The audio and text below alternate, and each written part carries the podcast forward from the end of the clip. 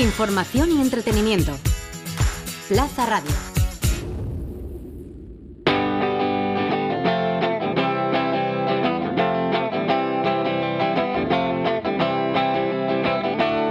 El Briefing, el programa sobre diseño, ilustración y demás creatividades.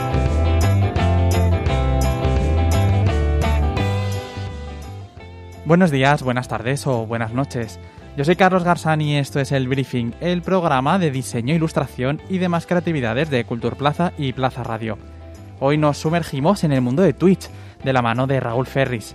El diseñador y director de arte ha encontrado en la plataforma la ventana perfecta para divulgar su trabajo, una nueva forma de crear en directo y con la complicidad de otros. Hablaremos de esto y de más proyectos, pero antes vamos con nuestros amigos de la ADCV. Aprovechamos el Día Mundial de la Tierra para hablar del papel del diseño en la transformación de la producción global. Nos lo cuenta María Navarro, gerente de la Asociación de Diseñadores de la Comunidad Valenciana. Hoy, 22 de abril, es el Día Internacional de la Tierra, un día para concienciar sobre el valor de nuestro planeta, sus graves problemas y desafíos, pero no importa cuando escuches este podcast, da igual que no sea el 22 de abril, porque lo que sí es siempre, lo escuches cuando lo escuches, es el momento de cuidar de la tierra. ¿Y sabes también qué pasa en cada momento? Que consumimos el doble de recursos que el planeta es capaz de generar, para luego desperdiciar, por ejemplo, alimentos hasta tirar a la basura 3.000 millones de euros al año, o mandar al vertedero cada segundo el equivalente a un camión de ropa o invadimos los entornos naturales de toneladas de plástico que no solo afectan a otros seres vivos, sino que los acabamos comiendo a las personas. Se estima que todas las semanas ingerimos una cantidad de plástico similar a una tarjeta de crédito. Por suerte, tenemos la posibilidad de hacer que esto cambie. Podemos reducir las consecuencias negativas y aprovechar las muchas oportunidades de reconstruir que nos ofrece la economía circular. Una circularidad que ayude a redefinir la forma en que diseñamos, producimos, usamos y multiplicamos los usos de los productos y servicios. Desde la Asociación de Diseñadores de la Comunidad Valenciana estamos impulsando esta transformación. Si también te interesa, puedes seguirnos en la web en circular.es, apoyada por la Agencia Valenciana de la Innovación.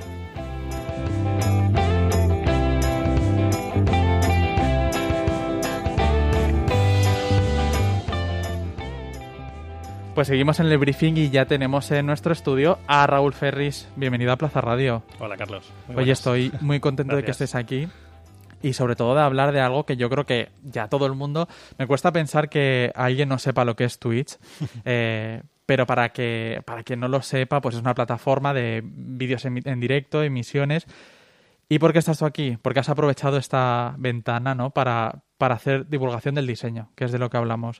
Cuéntame por qué es interesante que has encontrado en este formato que sea útil o interesante para contar lo que tú haces y hacer otros proyectos, que hablaremos de eso. Sí, a ver, eh, yo realmente conocía ya otras plataformas, conocía Twitch por, por parte de gaming, supongo que un poco Ibai. yo creo que todo el mundo tiene en mente a Ibai. Si decimos Twitch, decimos Ibai, yo creo que sí que va, va un poco por ahí y ha sido un poco el que ha popularizado el canal, aunque hay gente que lleva desde hace más de 4 o 5 años ya aquí en España. Pero me pareció un canal interesante, yo lo descubrí a través de otros amigos que, que sí que, bueno, mm, jugamos, hacemos gaming, por decirlo así. Eh, sin streamearlo. Y bueno, un par estaban ahora mismo cambiando de trabajo, eh, estaban moviéndose y bueno, tenían intención de, de probar a ver ¿no? cómo era el tema del, del mundo del streaming. Y yo lo vi y dije, bueno, igual puedo intentar hacer algo con diseño, ¿no? A ver, a ver qué tal, ¿no? Porque el coste de hacer un vídeo para YouTube, de prepararlo todo, bueno, la gente los hace súper currados, con súper edición. Dije, bueno, yo es que eso no tengo ni idea, meterme ahí es un berenjenal.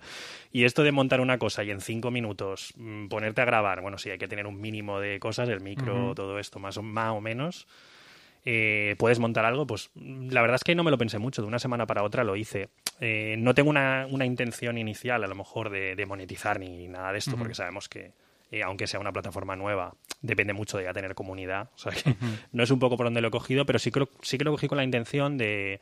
A mí me gusta también mucho la, la divulgación del diseño, como comentabas. Eh, siempre que he estado de profesor, ya sea en, en algún pequeño curso, en un workshop o algo, eh, pues me ha gustado mucho enseñar diseño, un poco contar la manera en que trabajo yo, cómo hago las cosas y un poco ese era el objetivo del canal. Primero, por mi parte, también salvar algunos problemas que, que a lo mejor me encontraba más en el día a día, ¿no? A lo mejor eh, pues bueno, liberarme un poco de cierta vergüenza, ¿no? A la hora de hablar en público, que creo que, que con el canal va muy bien, porque al final, bueno, estamos ahí en pequeñito, pero pero estás ahí dos horas hablando, también poder entablar mejor una conversación o poder inventar una conversación. Yo la verdad es que hablo muchísimo, o sea que ahora verás cómo me vas a tener que callar para seguir. Pero no sé, eran cositas que me parecían interesantes y sobre todo ver cómo funciona Twitch, o sea, conocer un poco cómo funcionaba. Al final es como tener, no sé, una emisora de radio o televisión en casa, que te tienes que montar todo, que tienes que estar al dato de todo es bastante diferente, como te digo, el primer día con el micro delante, con el no sé qué, se hace un poquito diferente, pero bueno, creo que al final también cuando vas cogiendo más directos, vas haciendo más emisión, te acostumbras. Yo creo que tiene que ver un poco más con mm, Clubhouse, por ejemplo, en el, en el audio, en este sentido del, eh, del directo, ¿no? Eh, me, me, comentabas una cosa que me parecía muy interesante porque yo creo que mucha gente que nos esté escuchando, cuando piensa en Twitch, directamente lo vincula, lo decías tú, a, juegos, al gaming, ¿no? Y, es, es, muy fácil establecer esa, esa conexión. Entonces, no sé si eh, a la hora de llevar este proyecto de diseño, de divulgación, de, en fin, contar lo que, lo que tú haces y también mm. Mm, crear nuevos, nuevos proyectos, ¿tenías algún referente o has visto que era una ventana quizá en, en España o quizá en, otros países en los que se estaba utilizando ya, ya el diseño, porque quizá no es lo primero que la gente asocie a, Twitch como, como plataforma. Hmm. A ver, yo, creo que Twitch, si lo hace bien, porque están pasando cosas raras, como las chicas en piscinas, no sé si, si habéis visto todo esto, pero bueno, eh, al final, como ha pasado con otras plataformas, eh, si Twitch no regula un poco todo esto, eh, se le va a ir de madre y, y al final no va a tener sentido. Yo creo que lo, positivo de Twitch, al igual que has comentado en Clubhouse, es que se pueden crear pequeñas comunidades. no es necesario que sea un grupo de 70.000 como hay en un directo de Ibai o similar, pero crear comunidades de, no sé, 5.000 personas eh, que les guste el diseño, 5.000 personas que les gusten los videojuegos retro, que les gusten la cocina, cualquier hobby eh, a pequeña escala, creo que es, es, muy positivo. Y yo creo que en el momento en que ya se rompa la barrera de que el propio usuario, que ahora mismo solo escribe en un chat, se le puede invitar a intervenir, mm.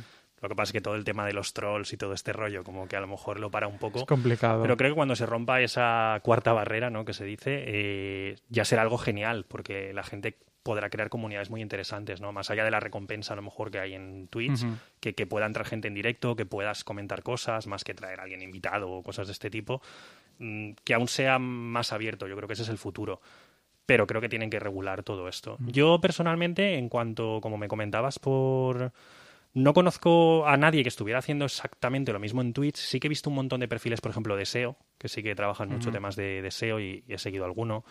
Sí que he visto alguno de marketing también.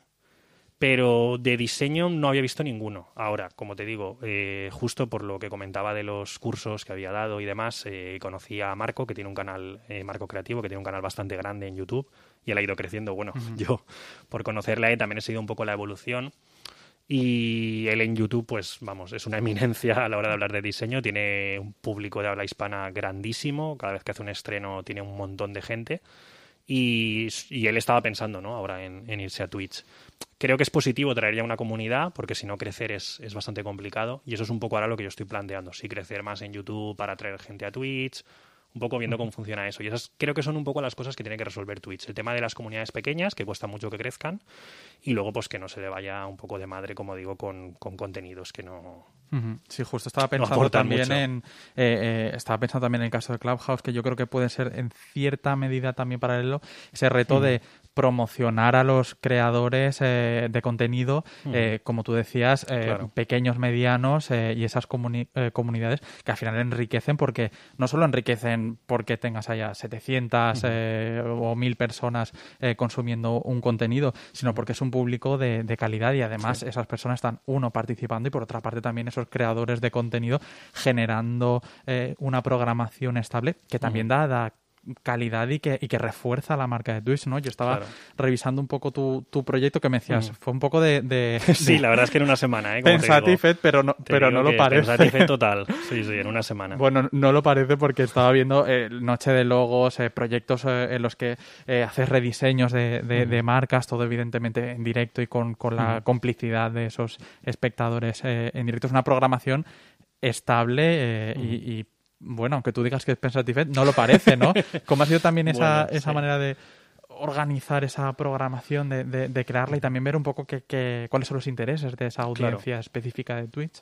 A ver, yo, no tenía definida una audiencia tipo. Sí que creía que el contenido podía ser interesante para bueno, jóvenes diseñadores, para gente que estuviera estudiando y demás, porque le veía bastante sentido, pero creo que puede ser interesante para cualquiera. Yo si un gran diseñador hiciera un canal, lo vería aunque fuera diseñador, mm. porque creo que seguro que me puede aportar otras cosas o me puede enseñar otras cosas. Yo creo que cada vez más viramos a un diseño en el que la parte racional empieza a ser cada vez más importante. Los clientes piden estrategias, piden análisis, piden un montón de cosas previas y parece que un poco en el mundo de los estudios se busca más la parte de solo la ejecución, de mm. los programas, del resultado final y muchas veces el resultado final no encaja con, lo que necesita el cliente. Puede ser estéticamente atractivo, puede ser a la moda, etcétera, etcétera. Yo cuando planteé la programación, los, lo que sí que eh, bueno, pensé, como te digo, en esta semana y te digo que es verdad, ¿eh? O sea, no me lo invento. no, no lo creemos, no lo creemos. Estuve una semana. Sí que te puedo decir que el 99% del contenido que hago en el directo lo hago en ese momento. Como dije, lo tengo en un directo, a lo mejor media hora antes reviso una cosita por, por tema de que luego estás con el chat atento a no sé qué, no sé cuántos y la cabeza a lo mejor dices, no, no me quiero quedar dos horas aquí en blanco. pero sí que reviso algo a lo mejor previo al directo, pero como te digo, mucho media hora antes, una hora antes como, como mucho creé Noche de Logos, que al final no llega a ser de noche del todo, cada vez menos, pero con la intención de hacer cosas relacionadas con, con, marca, con branding, intentar hacer, en principio empecé con un directo, creo si no recuerdo mal, eh, hice un branding para startups porque me parecía interesante, sobre todo para pues, bueno, un sector que, que normalmente no apuesta mucho por el, por el branding y el diseño, ¿no? cuando, cuando desarrollan un proyecto de cero. Y me parece interesante darles algunas claves, pues si no van a externalizar el diseño, si van a coger a un diseñador joven, si un diseñador joven le sale el típico currito de una startup, ¿no? También por, por, porque económicamente eh, es lo que más le, le pueda encajar a, la startup, ¿no? Coger a alguien joven.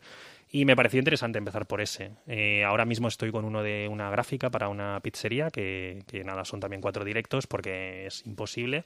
Y bueno, hacemos lo que podemos, porque claro, diseñar en seis horas, yo sí que lo dije en el otro directo, ¿no? Por favor, no tengáis esto en cuenta, el que sea diseñador y esté viendo esto, que yo defiendo que hay un gran trabajo detrás, que esto no es ni mucho menos el proceso normal que sería para hacer un proyecto, pero bueno, al final el directo es como cualquier directo, ¿no? Te limita a hacer las cosas en un tiempo, no puedo estar 80 horas diseñando no tendría ningún sentido. Lo que intento es condensar un poco esas fases, ¿no? De briefing, de primeras ideas, de boceto, de diseño, de mockups, de plantear una presentación al cliente, todas esas partes reducirlas en el tiempo y, es lo que me da el directo, ¿no? Intento que sea hora y media, dos horas, pero bueno, eso es, al, sale. al final eso es pura divulgación. Yo creo que si hay alguien que, que de verdad quiera ver en directo cómo se hace, pues seguramente tendría que estar a tu lado en tu despacho eh, eh, muchos días o, muchas semanas. Y me imagino que eso condensarlo en, en sería bastante Sí que he visto canales que hacen directos de toda la mañana o toda la tarde y trabajan con el canal puesto, ¿no? Como estos canales que hay alguien durmiendo, cosas así raras. Te iba a decir pues eso, ¿no? Un poco el gran hermano del diseño, ¿no? Sí, sí, sí. Bueno, si, si a punto no se está escuchando, igual pueden tomar, pueden tomar un, eh, reality. Me parece muy interesante porque eh, hablabas de, esos jóvenes diseñadores que, son parte del público, ¿no? Pero has incidido mucho también en la parte del cliente, de que aprenda a, bueno, que sepa cuál es el proceso para llevar a una marca. Has hablado de esas startups también, de si están dudando entre contratar, no diseño, cuál es el valor, qué es lo que aporta. También es algo que tienes en, mente, ¿no? Esos clientes y también nuevos clientes, que lo hablábamos antes un poco también eh, fuera de micro, que ahora que se viene la capitalidad mundial, parece que estamos también con, con el diseño todo el rato hablando, reflexionando sobre él, pero no hay que olvidar que al final el diseño también necesita a esos clientes y son ellos los que tienen que tomar eh, la decisión. Sí, a ver, yo creo que ha habido una corriente de, muchos sectores que han ido empujando un poco al diseño a, declarar ese ROI, ¿no? porque cuál es el, retorno ¿no? de la inversión. Un poco el marketing digital lo tiene que justificar, eh, a lo mejor las grandes cuentas lo han tenido que justificar porque ahora ya no se va tan a lo loco. Y otros sectores también se han movido hacia esto, ¿no? Por ejemplo, con el Lean Startup, con todo este tema de las startups y toda esa fase de análisis eh, gigante y etcétera, han ido un poco moviendo eh, al cliente tipo. Igual en España a lo mejor no está tan difundido como en otros países, pero esa parte de análisis previa, esa parte de investigación, toda esa parte es fundamental de creación para que luego el resultado no solo sea estéticamente atractivo eh, o sea algo que está a la moda, sino que realmente sea lo que el cliente necesita. Por eso otro de los bloques que tengo, que es el de rebranding, sí que me gusta que sea más abierto. Por ejemplo, analizamos eh, unas marcas de coches, un poco las más conocidas, pero con la intención de que lo pudiera ver cualquiera en el directo. O sea, no solo diseñadores. No intento profundizar mucho en cada cosa, sino que vemos un poco lo positivo y lo negativo. Pues bueno, tengo varios en mente, uno de comida rápida, otro de videojuegos, o sea, un poco de sectores muy diversos y analizar cómo, han, cómo se han enfrentado esas marcas al diseño, cómo van evolucionando con el tiempo, cómo van reincorporando, cómo van trabajando el rebranding de esas marcas. Hacemos una pequeña tier list que se usa bastante en Internet para un poco ver lo que está bien hecho y lo que está mal. Y al final sacamos unos resultados y luego a lo mejor hago yo alguna propuesta de algo así rápido, pero... Pero bueno, un poco la idea es que entiendan lo que, lo que los clientes entiendan lo que el diseñador hace y por qué lo hace, no solo por una parte estética ni artística, ni mucho menos, que esa es la, primera norma de que diseño no es arte. Eso justo, yo creo que ese es uno de los debates que siempre está eh, desde un punto de vista evidentemente superficial, pero bueno, cuando estamos hablando de, divulgar, eh, estamos hablando de contarlo a, perfiles muy diversos, ¿no? Y a gente que a lo mejor, eh, como decías, clientes que a lo mejor nunca han tenido que, conversar o que incluso contratar diseño y en ese primer momento en el que lo hacen pueden tener mucho estas dudas, ¿no? De, de ese arte, de ese eh, muchas veces lo decimos, eh, ese logo, pues que sea vistoso, no más grande, que sea más, más bonito, ¿no? Y bueno, hay que a veces insistir mucho en esa cosa que parece que está, eh, que está ya, mm, en fin, asimilada y no, pero subrayar todo el rato que el trabajo del diseñador no es ese, ¿no? No es el de el artista. Yo quería hablar también un poco de, de lo que tú haces como, como diseñador, porque bueno, hay muchísimos proyectos en los que la gente pues te puede ver. Yo en fin, estamos hablando también antes fuera de micro, algunos como la aplicación Contable para, eh, para eh, autónomos, eh, también otros desde el punto de vista del branding, el proyecto Charrades para arreglar el, el, barrio, más enfocado a esa comunicación directa con, con el ciudadano yo me apunto algunas palabras que, creo que no digo yo, que han dicho de ti, que hablaban de minimalismo, de conceptual. Eh, cuéntame para ti cuáles son las claves de, tu diseño y también entiendo que al final de un buen diseño, porque al final todo tiene un, un objetivo general. A ver, yo, creo que hay una parte muy reflexiva y creo que, como estaba diciendo por lo que comentábamos en, los temas que hemos comentado antes, eh, cada vez es más importante y más necesaria. No solo para que el resultado. Hoy en día estamos bombardeados completamente. Hace. Yo soy relativamente joven en cuanto al tema del diseño.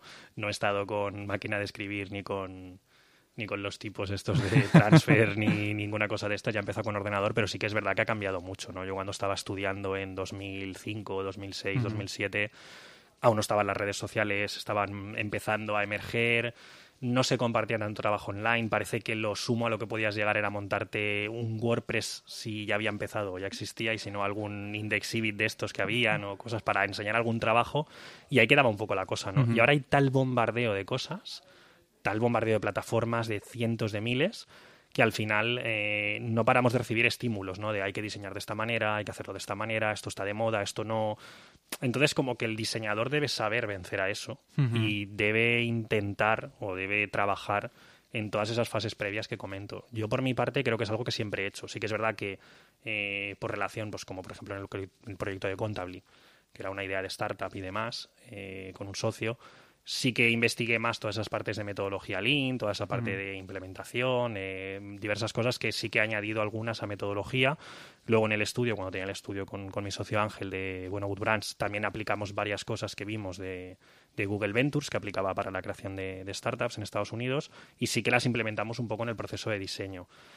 Minimalismo racional, bueno, yo creo que habrá sido un poco también por, por, referentes que he tenido, ¿no? O, por el diseño que a mí me gusta, o por la manera que me gusta a mí de comunicar el diseño, ¿no? No me gusta súper recargado ni cuatro mil cosas y creo que cuanto menos haya para decir lo máximo, no que haya tan poco que no diga nada, sino que cuanto menos haya para decir lo máximo, pues creo que, es la meta y, el objetivo. Eh, creo que en general va un poco por ahí. Me parece interesante también esto que, que comentaba sobre está sobre, bueno, no sé si llamarlo sobre exposición o, o, sobre consumo ¿no? de, de, imágenes, porque eh, pues tiene un doble rasero, ¿no? Por una parte, eh, me imagino que gran parte de los diseñadores o también del público en general incluso es más fácil que se que aprendan sobre cultura visual, eh, desde el diseño, las, eh, las artes, distintas disciplinas, ¿no? Pero por otra parte también genera eh, en cierta medida a lo mejor una dictadura de lo popular. en este caso, hablamos de Twitch, que esta es una plataforma en la que se fomenta más la divulgación, el directo, no es tanto de muestra de portfolio, como puede ser Instagram, por, ejemplo, mismo, ¿no? Un Instagram profesional en el que vas mostrando tus, tus logos y que al final a lo mejor no hay tanto espacio para esa muestra de, los procesos. Y con lo cual puede haber también a lo mejor una cierta presión, incluso, incluso a los clientes, ¿no? Que, vayan y te digan, oye, quiero esto, quiero, quiero esto que he visto en, Instagram. Sí, y, creo que esto que estás comentando ahora justo estaba el otro día, bueno, estaba el otro día informándome un poco sobre cómo mejorar todo el tema del, del posicionamiento del canal y demás. Y vi un vídeo, no, no recuerdo quién lo, quién lo firmaba, pero me pareció muy interesante el comentario que hizo eh, sobre el tema de, SEO y de posicionamiento de canales como YouTube o, el propio Twitch, que son directos. Y es que, en general, eh, fotógrafos, diseñadores, arquitectos, hacemos muy mal uso de las plataformas. Pensamos que son réplicas de portfolios. Yo tengo mi portfolio en la web, tengo mi portfolio en carpetas en Facebook, tengo mi portfolio en Instagram y, es un gran error, ¿no? Y creo que eso también impide mucho el crecimiento de las plataformas. Y lo digo yo el primero, que soy el que lo hago, ¿eh? También. Pero tendemos a replicar mucho el trabajo en diferentes sitios, dando las mismas dosis y haciendo que a lo mejor nos visiten en una red, nos dejen de seguir en otra o no aportando nada nuevo, ¿no? Y yo creo que esa es la gran diferencia de Twitch. O sea, yo no puedo o no lo he enfocado así, por ejemplo, en Instagram, pero creo que el 90% de los diseñadores lo enfocan como un portfolio rápido de últimos proyectos. Sí que he visto que hay gente que sube cositas del día a día, que es lo que habría que hacer, porque al final es una red social y creo que lo entendemos, como digo mal, como un portfolio, lo vemos así tan aseadito y tal. Y creo que Twitch te permite enseñar tu día a día real. Es decir, yo hago el vídeo y, como sabes y como te digo, es que son dos horas en directo y, hablo a mi manera de hablar y me puede saltar en el directo super troll y, y, me puede salir mal algo el diseño en directo y tengo que cambiar una cosa y se me puede cerrar el programa. Creo que es interesante mm, para conocer también a la persona, para saber cómo hace las cosas pero también es diferente, o sea, también aportas un contenido diferente que complementa a los otros, ¿no? Y al final lo que digo, son como réplicas de portfolio y aquí es muy diferente. Supongo que también haya, eh, tiene algo que ver la, eh, la, falta, no en tu caso solo, pero la falta de recursos también generalizada en la, en la comunicación, ¿no? Pongo un ejemplo que a lo mejor no tiene nada que ver con, con el diseño, pero bueno, mm, nosotros en Cultura Plaza no es lo mismo comunicar una obra de teatro con una, eh, en un teatro, ¿no? En Instagram y publicitar que es este fin de semana, que mandar una nota de prensa, que, que hacer una crítica de teatro, ¿no? Bueno, pues no es lo mismo enseñar un proyecto en, en Instagram que explicar cómo se hace en Twitch, eh, en fin, que hacer cualquier uso, ¿no? De, de las distintas plataformas. Quería hablar también contigo de, otras cosas porque eh, en este caso, eh, más allá de, bueno, tiene que ver con el diseño, pero, pero un poco eh, más, en última instancia, forzado, pero en este caso es una cuestión más patrimonial, pero que no deja de ser importante y en la que estás metido, en fin, hasta arriba y que creo que es muy importante también para, para la ciudad, que es esa recuperación de los cohetes de San Juan. Cuéntame un poco qué es exactamente, porque estás haciendo un trabajo muy potente, pero yo creo que mucha gente no sabe qué está pasando allí. Cuéntame qué, qué es. Sí, bueno, voy a hacer una pequeña introducción previa. La, la culpa es de, mi pareja, Elisa, que es realmente quien, quien las vio y en su momento quiso, quiso comprarlas ya con la idea en mente, porque ella también le encanta, trabaja mucho tema de ilustración y le encantaría tener un, un sitio donde, pues eso, producir su ilustración, hacerlo allí, venderlo y ella, mm, vamos, se le iluminaron los ojos cuando, cuando vio que aquello estaba a la venta. Lo que no sabíamos era el calvario en el que, en el que entrábamos. Y nada, todo es bueno, empezó todo un poco en 2019. Nosotros eh, adquirimos eh, unas cuevas allí en, en el Escobetes de San Juan, eh, de la, del mercado de, de, la. Bueno, el Escobetes del Mercat, unos dicen de San Juan, de los Santos Juanes, de la Plaza del Mercat. Bueno, eso tiene. Hay mil nombres, pero bueno, sí, el Escobetes es el nombre, nombre coloquial. Y bueno, empezamos un poco todo el periplo, ¿no? Nosotros tuvimos que lidiar con, descubrir que eran un BIC, porque no, no lo sabíamos, el, el, vendedor parece que tampoco, porque no se informaron, parece que no les informaron cuando eso se convirtió en BIC. Y bueno, tuvimos que hablar con el ayuntamiento, estuvimos varios meses de trámites con ellos, les presentamos un proyecto eh, de recuperación de todas. Ellos no tenían una idea clara en ese momento para, para el espacio, tenían algunas ideas sueltas de pues eh, como sitio para venta de entradas de la lonja, pero solo, solo cogía algunas cuevas, no a todas. Entonces nosotros empezamos a indagar, empezamos a, descubrir propietarios, vimos que, bueno, que estaba todo muy equivocado, que no eran propiedades públicas, que no eran de bancos, que todas tenían propietario privado y bueno, a lo largo de 2019 fuimos un poco montando todo eso y al final el ayuntamiento aceptó el proyecto. La verdad es que nosotros muy contentos porque la relación con ellos es, es muy buena. Eh, tuvimos también una, eh, una reunión con, con Ribó, con el alcalde, y le presentamos también el proyecto que ya habíamos presentado a Patrimonio, ¿no? que era la recuperación de este espacio eh, para hacer un, un, lugar único, porque la verdad es que no hay, no hay nada igual en Europa.